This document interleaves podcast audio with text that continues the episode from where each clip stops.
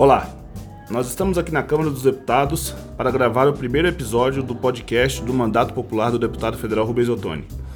Vamos gravar semanalmente este bate-papo para tratar da conjuntura política, da resistência às medidas impopulares do governo Bolsonaro e os demais assuntos importantes para o povo goiano. Você pode acompanhar nosso podcast em todas as plataformas digitais: SoundCloud, YouTube e Spotify.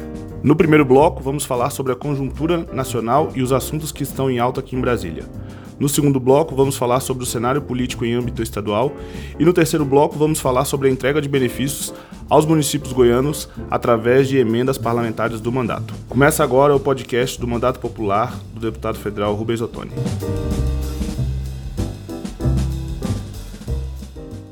Olá, amigos e amigas. Um prazer muito grande participar com vocês aqui desse novo espaço que nós estamos criando para podermos comunicar, informar, receber sugestões, enfim, fazer a interlocução, prestar contas do nosso trabalho é, do mandato popular que nós desenvolvemos aqui em Brasília. Deputado, em âmbito nacional, quais são os assuntos que estão em alta aqui em Brasília? Olha, na realidade, essa semana as atenções estão voltadas para a participação do Brasil na Assembleia da ONU. É uma Assembleia importantíssima, onde o Brasil sempre teve um protagonismo muito grande. Aquilo que o Brasil fala é, repercute é, em todos os cantos. E, infelizmente, este ano, a expectativa muito sombria da participação do Brasil na Assembleia da ONU. Já começou agora é, na, na discussão específica do clima, onde o Brasil, que seria natural que fizesse até a introdução do tema devido aos grandes desafios que nós temos, o Brasil foi alijado da fala na discussão do, da questão global do clima. E na Assembleia da ONU, onde é, nosso presidente, o presidente Bolsonaro, presidente do Brasil, ele teve a oportunidade de falar na abertura da Assembleia, foi assim lamentável do ponto de vista do ponto de vista da, da Assembleia da ONU mas do ponto de vista do Brasil. Por quê? Para nós não é novidade, não houve assim muita, nenhuma surpresa para nós aqui do Brasil ver a, a redundância daquilo que o presidente Bolsonaro fez na ONU. É uma fala conservadora, é, falou sobre, reivindicando, inclusive, defendendo o golpe militar de 64, é, colocando questionamentos em várias questões, querendo fazer a defesa do seu discurso crítico à questão ambiental, é, falou contra os indígenas, bajulou os Estados Unidos, é, defendeu ditaduras, enfim, uma posição lamentável. Perdeu a oportunidade de ser respeitado no mundo e agora tem cada vez mais o descrédito da comunidade internacional e ridicularizado no nosso país. E aqui na Câmara, depois do, do que aconteceu com a garotinha Ágata, que foi assassinada pela polícia do Rio com um tiro nas costas dentro de uma Kombi no Complexo do Alemão, parte dos deputados consideram rever a retirada do excludente de licitude do pacote anticrime. E aí eu queria saber qual que é a visão que o senhor tem desse caso. É, isso é lamentável, né? E é, esses casos servem para jogar luz sobre alguns absurdos que acontecem no país, que às vezes há um alerta, mas que a população às vezes não está atenta para o que acontece. Esse caso da menina Ágata não é o primeiro. Já são cinco crianças assassinadas nos últimos meses no Rio de Janeiro em, situa em situações semelhantes. E, na verdade, é, essa situação é, do excludente de licitude proposta aí na, na proposta de crime do ministro da Justiça, na realidade ele tem outro nome. É licença para matar. Isso é um absurdo. Nós não podemos é, comungar com isso. O simples fato de estar se debatendo a possibilidade de ter a licença para matar em determinadas situações já incentiva enormemente que isso aconteça. Então, nós não podemos aceitar e, ter, e temos que fazer desse fato, desse acontecimento, um fator de conscientização da comunidade brasileira e também de atitude concreta para podermos ter uma legislação justa, uma legislação que garanta e ampare o exercício da cidadania.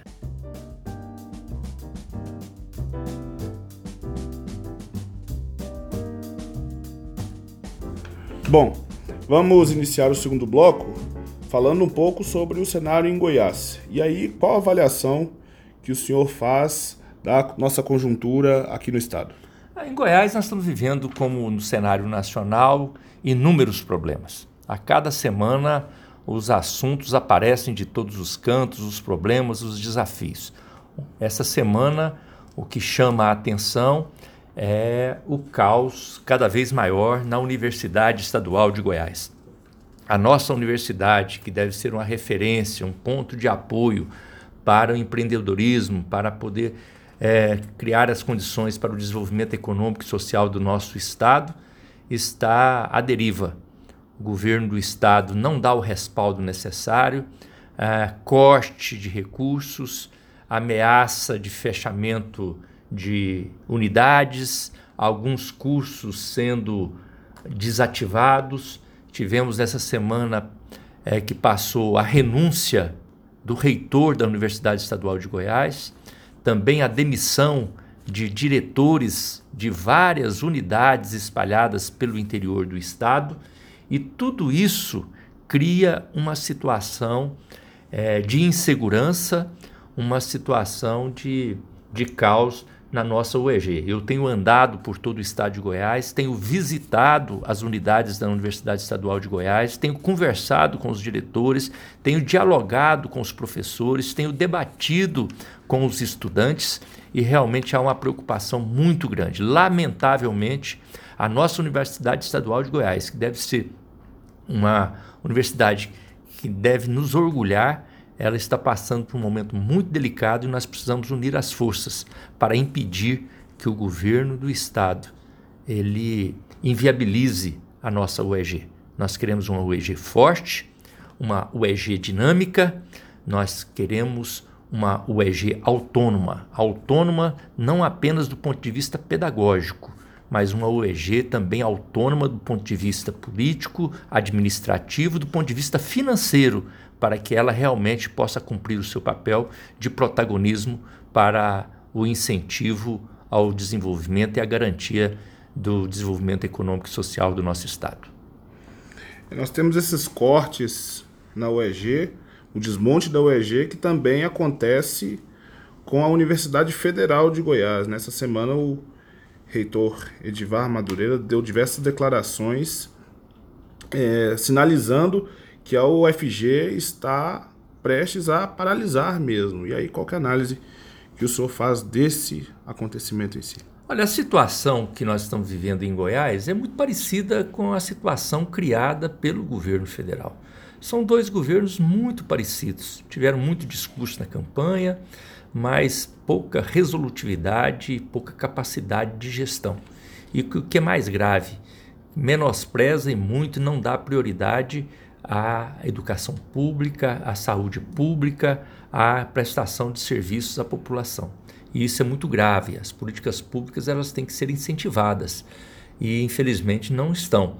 Então o que nós estamos passando no estado com o menosprezo e a falta de apoio para a nossa universidade estadual está acontecendo também em nível federal. O governo federal não dá prioridade devida às nossas universidades federais, aos nossos institutos federais. Pelo contrário, corta também os recursos, dessa maneira inviabilizando os institutos federais e as universidades federais, não apenas no estado de Goiás, mas por todo o país, estão vivendo um processo é, de muita pressão e dificuldade para sua manutenção, porque os recursos não são suficientes. Estamos fazendo toda uma movimentação de busca de apoio, de pressão ao governo para que esses recursos sejam liberados. E aqui em Goiás, a, a Universidade Federal de Goiás e os nossos institutos federais estão à míngua, estão sem condição de pagar as prestações, pagar a, mensalmente o gasto da energia,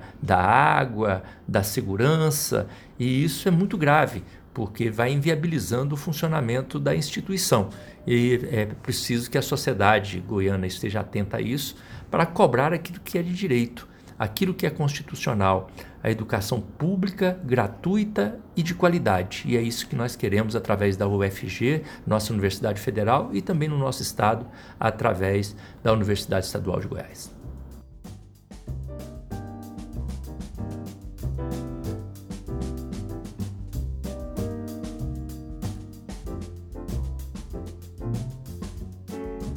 Muito bem.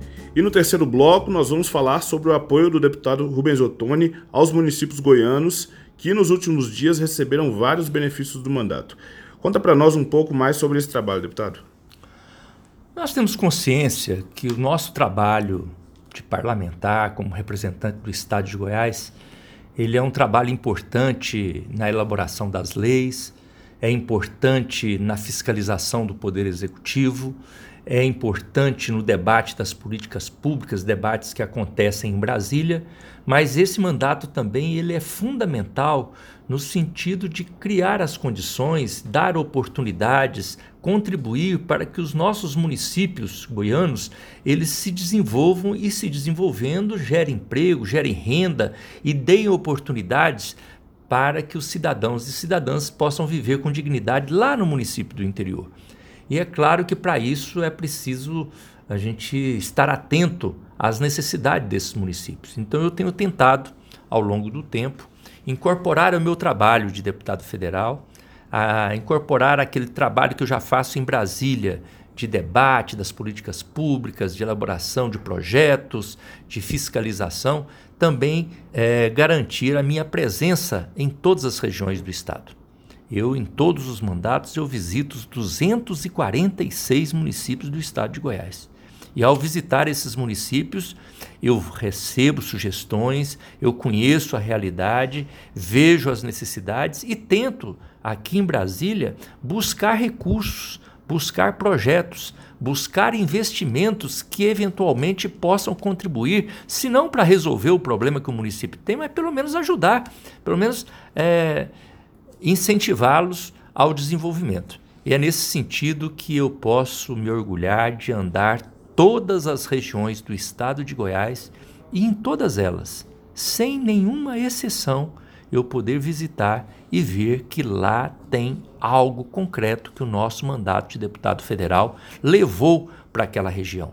Em alguma região é um posto de saúde, em outro é uma escola, em outra é uma creche, em outras vezes é um asfalto, em outro é, é um, uma patrol, uma reta escavadeira, um caminhão caçamba, um trator para ajudar a agricultura familiar, uma ambulância para contribuir e para ajudar uma comunidade do interior, uma academia de saúde. Em cada lugar nós temos é, a presença do nosso mandato, sem contar a nossa ajuda, as unidades é, da Universidade Estadual de Goiás espalhadas por todas as regiões, nossa ajuda à Universidade Federal, aos institutos federais, a entidades sociais que prestam serviços importantes pelo estado afora. Então a nossa presença tem sido assim. Por exemplo, nessa última semana, só para aqui dar como exemplo, eu estive em Niquelândia.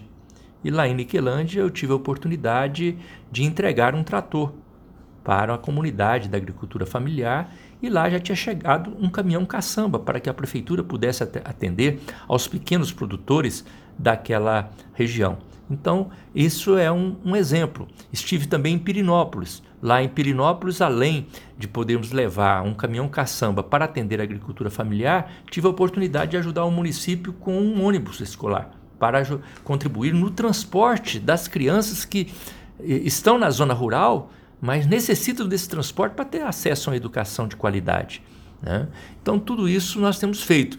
É, nesse início de semana, eu estive em Caldas Novas. Lá em Caldas Novas, pude receber lá homenagens da comunidade, agradecendo o trabalho que nós temos desenvolvido na área da saúde mais de um milhão de reais em equipamentos, em é, unidades básicas, equipamentos para unidades básicas de saúde e também asfalto, levando lá para é, pavimentando um trecho lá para o santuário de Nossa Senhora Salete. Então, tudo isso, isso é apenas um pouquinho daquilo que nós temos feito pelo estado de Goiás afora e nós queremos continuar fazendo esse trabalho, porque a gente sabe que às vezes é uma ajuda modesta, é um recurso às vezes até razoavelmente pequeno, é, não é muito expressivo, mas para aquela comunidade tem todo o valor e tem toda a importância. Eu fico muito gratificado, orgulhoso de poder ver o nosso mandato, além de cumprir o papel do debate, da discussão, da elaboração de projetos, da discussão de políticas públicas,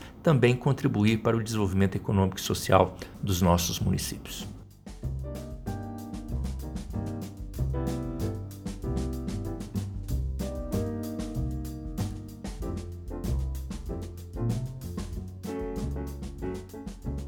Muito bem. Eu quero lembrar que os ouvintes podem acompanhar mais detalhes nas redes sociais do deputado Rubens Ottoni. No Instagram, no Twitter, no YouTube e no Facebook com arroba Rubens Ottoni. E assim, encerramos aqui o primeiro episódio do podcast do Mandato Popular do deputado federal Rubens Ottoni.